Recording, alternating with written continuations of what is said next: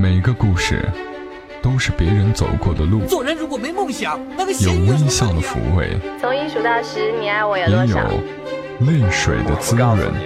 默默到来，故事如你。默默到来，故事如你。这里是由喜马拉雅独家播出的《默默到来》，我是小莫，大小的小，沉默的默，在每个周三的晚间和你相伴，和你来聊聊我们平常人身上所发生的故事。今天要和你讲的这个故事又挺长的，故事的作者依旧是我非常喜欢的张朵朵，故事的名字是《绽放在绝望的时光里》。这个故事同样收录在张朵朵已经出版的书《当我们变理智，如何谈爱情》。故事的女主人公叫做欧君。欧俊的恋情呢，始于一场球赛。她是个腼腆害羞、性格内向，除了闷头学习，什么都不懂的胖姑娘。如果说前面三个修饰语对于一个姑娘来说并非贬义，那么“胖”字的出现，真的让她的桃花运多了好几分坎坷。一个男生学习成绩好的话，会被捧为学霸；要是体育成绩再好，那便可升级为校草。可是，一个女生学习成绩好，就会被黑成灭绝师太；要是身材、长相等物理条件再很悠闲，简直会成为鄙夷的对象。这很不公平，却是事实。欧君带着比较端正的态度，过了孤单的青春期。她知道自己不漂亮，但是这并不妨碍他有一颗漂亮的心。唐诗宋词随便一首，他都能吟得有滋有味儿。一首文征明行楷写得潇潇洒洒，多少年来语文老师都会巴结他，让他在黑板上写板书，让全班同学照着抄。女生之间聊心事的时候，大家猜测欧军会喜欢什么样的男生？大家都觉得他会喜欢那种才华横溢的才子型，然后两人情色在遇，莫不静好。欧君笑着不作声。其实他也是少女心，也喜欢帅哥，才华固然诱人，却没有身高和脸蛋来的直观。这个谁都明白，但是他不敢说出来。进入大学之后，欧军在篮球赛上注意到三分男。欧军对篮球是外行，但因为是集体活动，全体女生必须都去摇旗呐喊，他就站在一边看热闹。三分男的带球过人、上篮动作超帅，轻而易举就成为女生关注的焦点。欧军也不例外。其实，在此之前，他并没有关注过三分男，因为他不是花痴。即便因为他入校成绩第一名，被班主任任命为班长，他也没有很快记住所有人的名字。一直到这次篮球赛，他才算彻底记住了他。球赛间隙，叽叽喳喳围着篮球明星说这说那，永远是活泼小女孩的专利。欧军从小到大都没有这样做过。他看到院系里很多漂亮女生都在三分男身边说说笑笑，觉得自己根本没有资格挤进去。那样子就像一大群美羊羊围在喜羊羊身边，突然冒出一个暖羊羊一般，很不协调。只有在考场上，欧军才有做主角的机会。其他时间段，他都会被默认为小透明哦，不是大透明，因为他胖。但是就在他保持一定距离远观帅哥的时候，三分男竟然越过人群对他喊了一句：“班长，怎么不过来给我打打气？”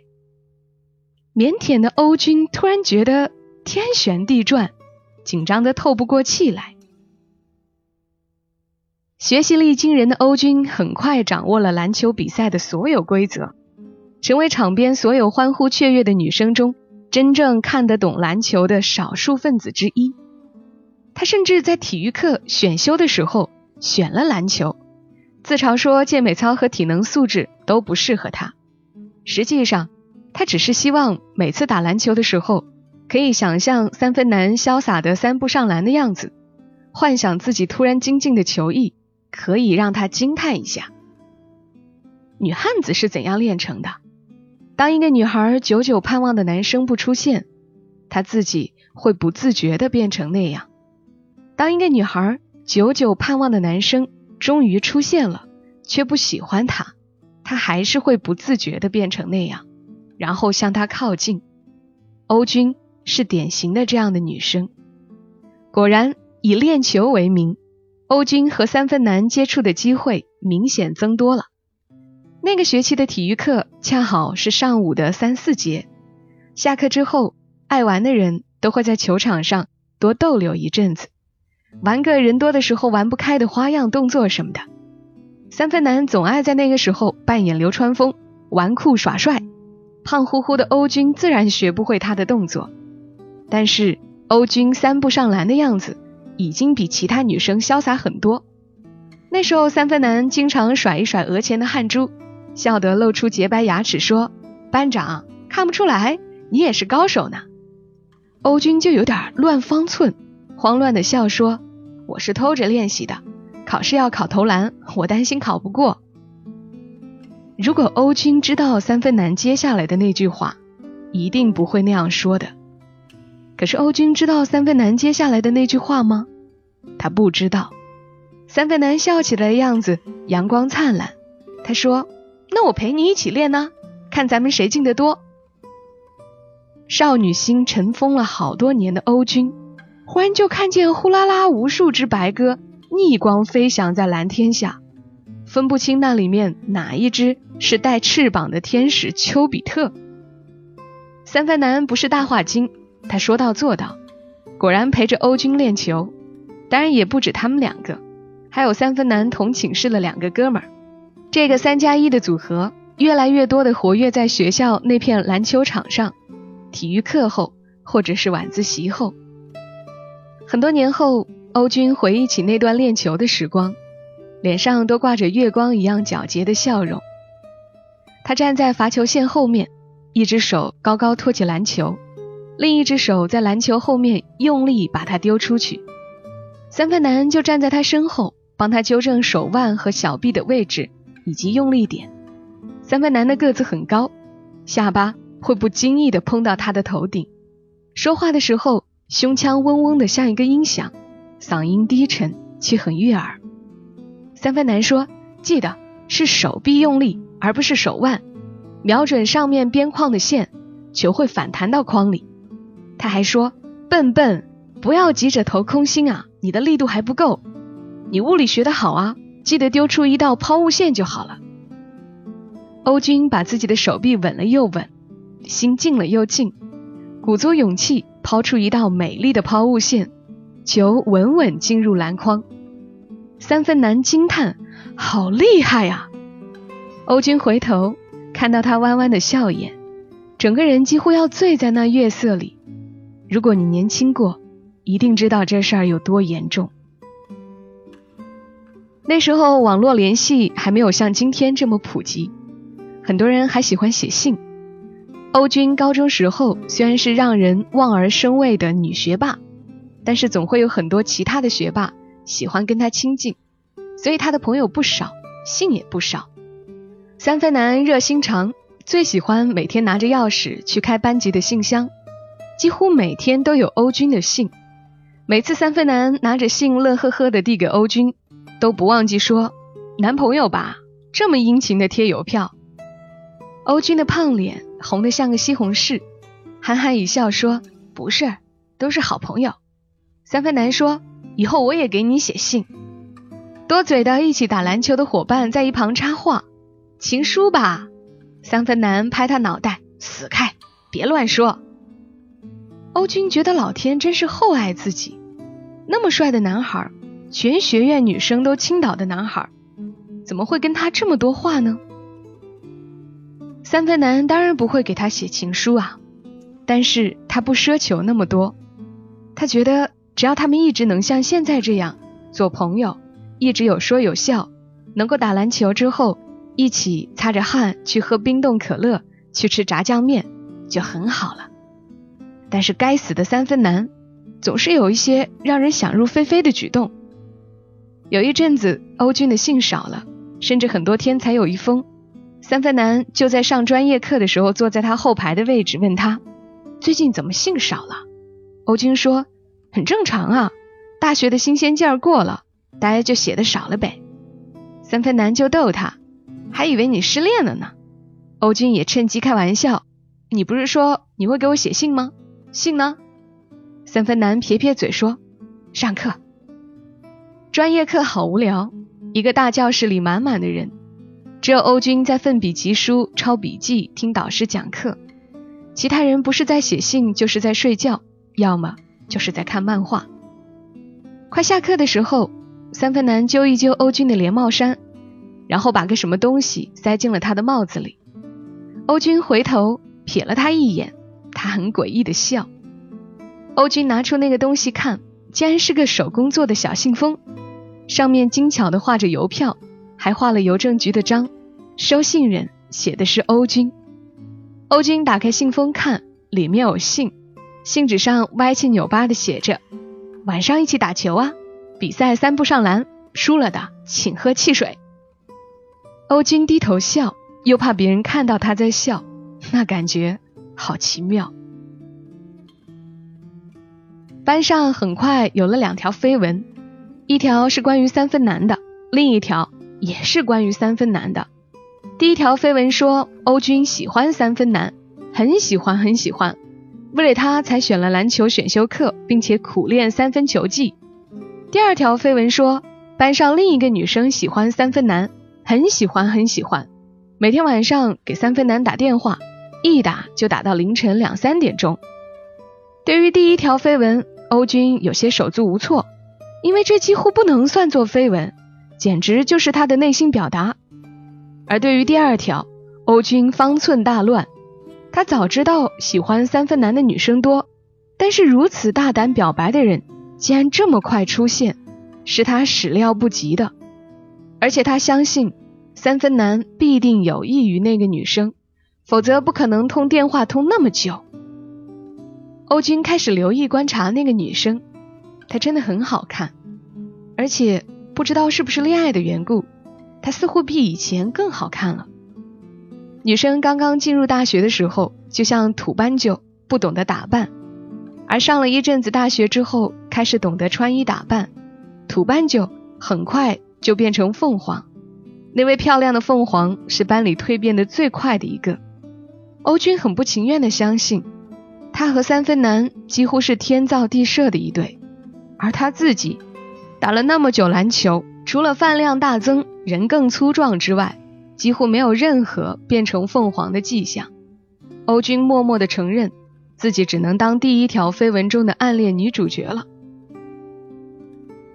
经常一起打篮球的三分男的室友偷偷地对欧军说：“你怎么那么傻呀？”欧军不明白自己傻在哪里。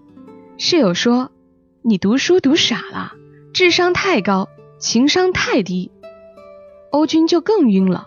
自己怎么就情商低了？那室友说某某某追求三分男，追得可紧了，成天往我们寝室打电话，我都烦了。欧军假装大方的笑，这跟我有什么关系？室友恨铁不成钢，再这么下去，你可能就没有机会了。欧军苦笑，好像他曾有过机会似的。如果说比赛三分上篮或者专业课成绩，他有信心跟三分男比肩。可是若说真成一对恋人，三分男还是会选某某某的吧？有哪个男生不喜欢小鸟依人的女生呢？就在欧军自我贬值的时候，三分男主动约他吃了一次饭。这是第一次两个人一起吃饭，欧军紧张的不行。那会儿已经入夏，小店开始在炒田螺卖。三分男买了一大份炒田螺，两瓶啤酒，笑问欧军：“咱们一起干一杯？”欧军男孩子一样大大咧咧的笑着说：“好啊，三不上篮不输给你，喝酒也不会。”欧军喝得豪迈，三分男也觉得前所未有的敞亮。他说：“班长，你哪一点都好，唯独不够勇敢。”欧军紧张的不行，问：“什么意思啊？”三分男想了半天，说：“ 也没什么，我是巨蟹座，可能想多了。”欧军顿时哑口无言。巨蟹座怎么样？为什么巨蟹座就想多了呢？他多希望自己真的是百科全书，立刻懂得高深的星座奥秘，一下子明白三分男的意思。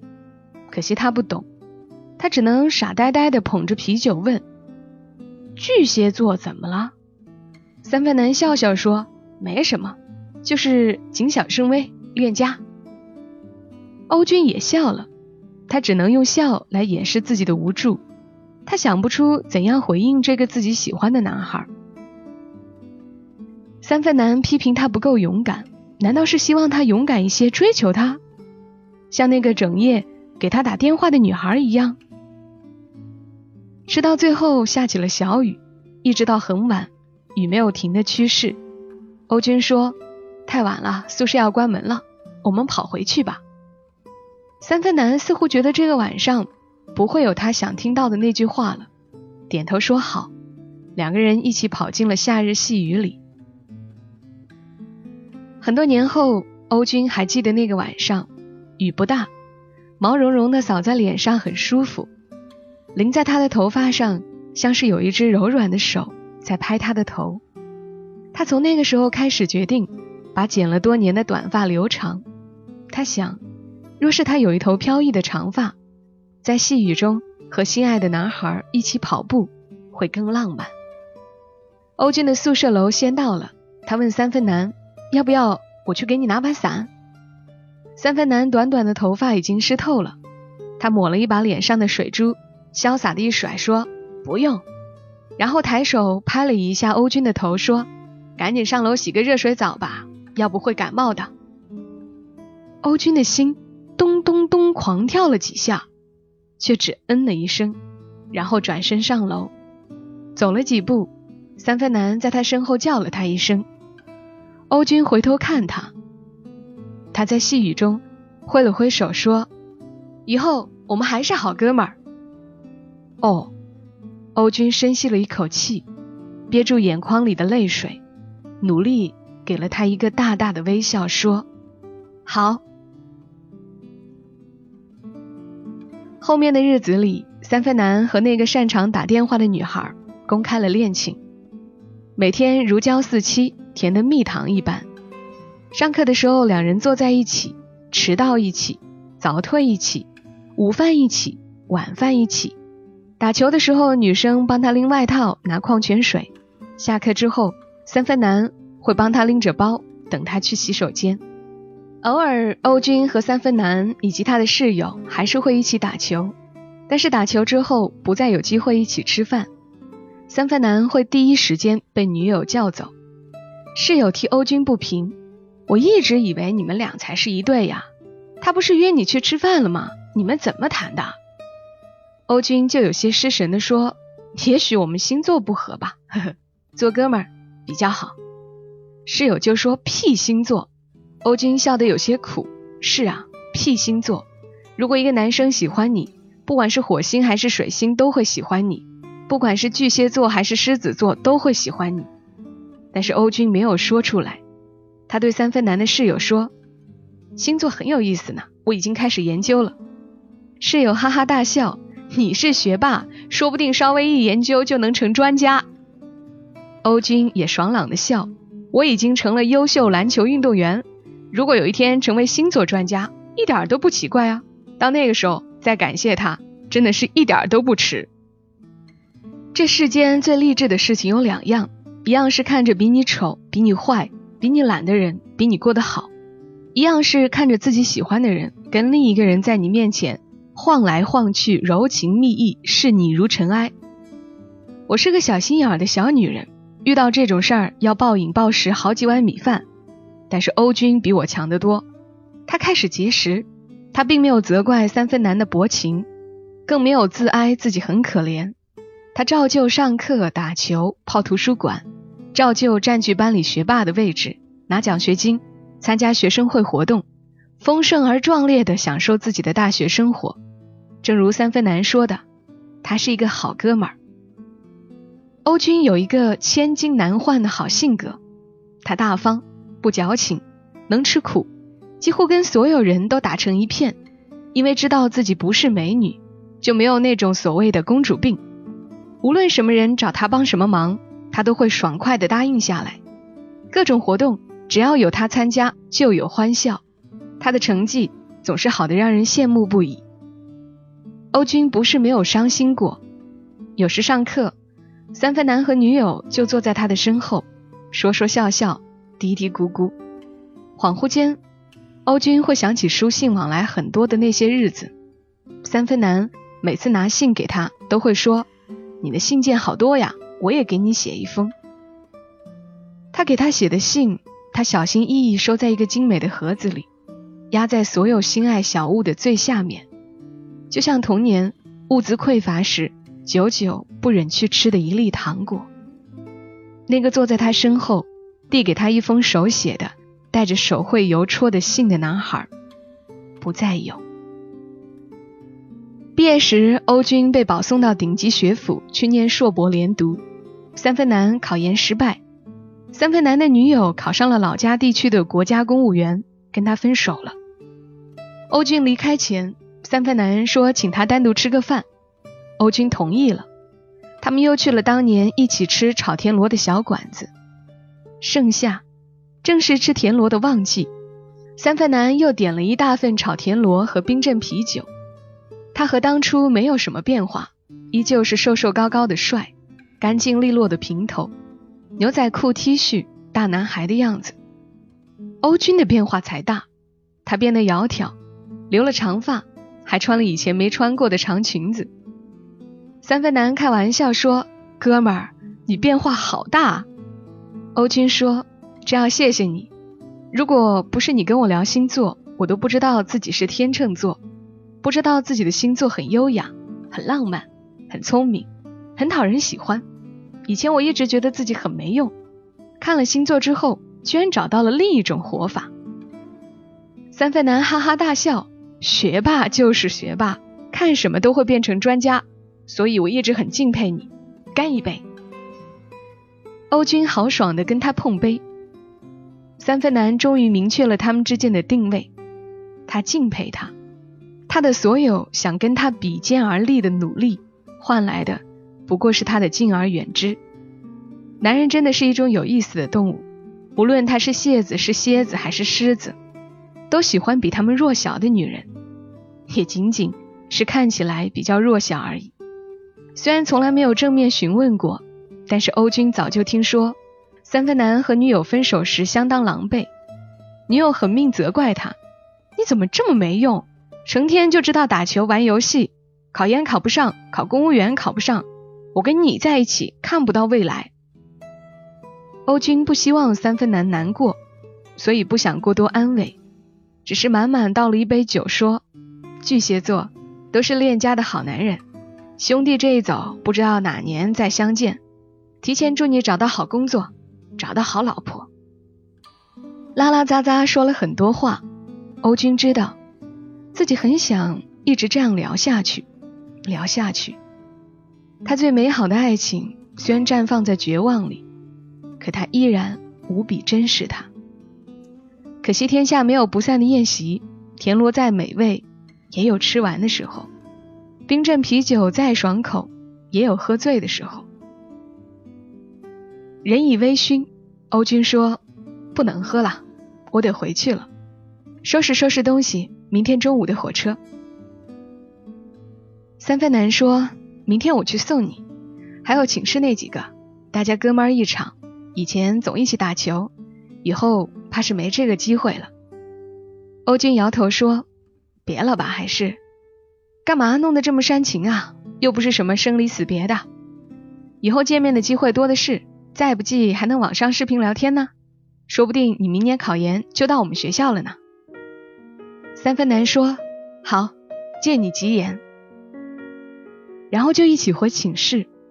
路太短了，欧军真希望走不到头。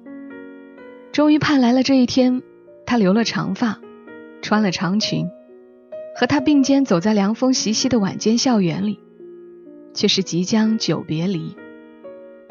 还是先到了女生寝室楼下，欧军说：“我到了，你回吧。”三番男说：“好。”但是没走。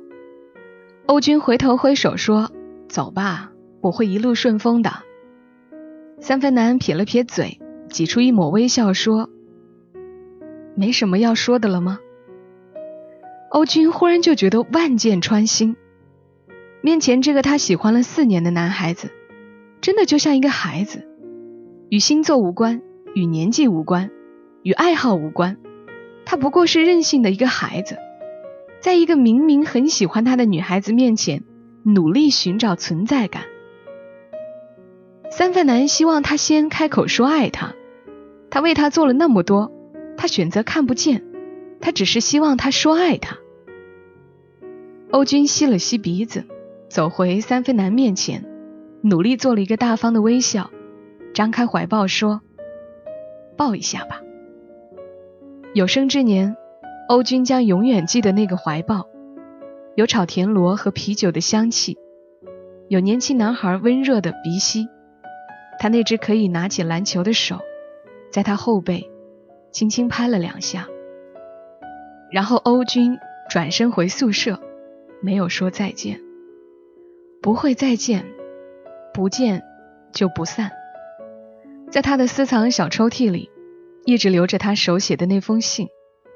和他为他画的一幅漫画像，在无数个因暗恋而无眠的夜晚，他学会了在昏黄的台灯下画漫画。所有暗恋过的人都知道，那样的灯光有多寂寥，那样的时光有多漫长，有多绝望，却最难忘。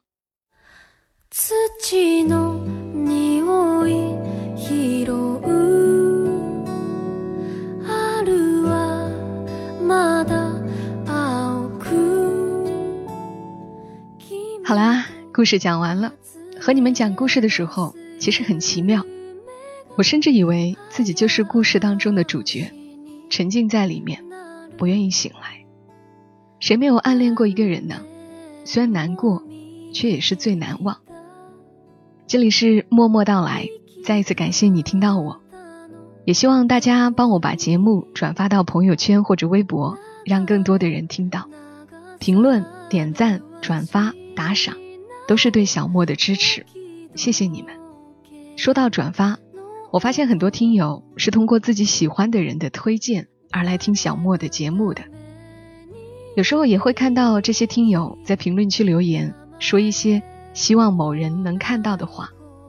是呢，如果你愿意，可以把节目的评论区当做一个心愿墙，说点你想说又不敢直接说的话，或许有人能看到。所以大家听节目的同时，也不妨点开评论区去看一看。好了，今晚节目就陪伴你到这儿，我们下期声音再会。小莫在长沙，跟你说晚安。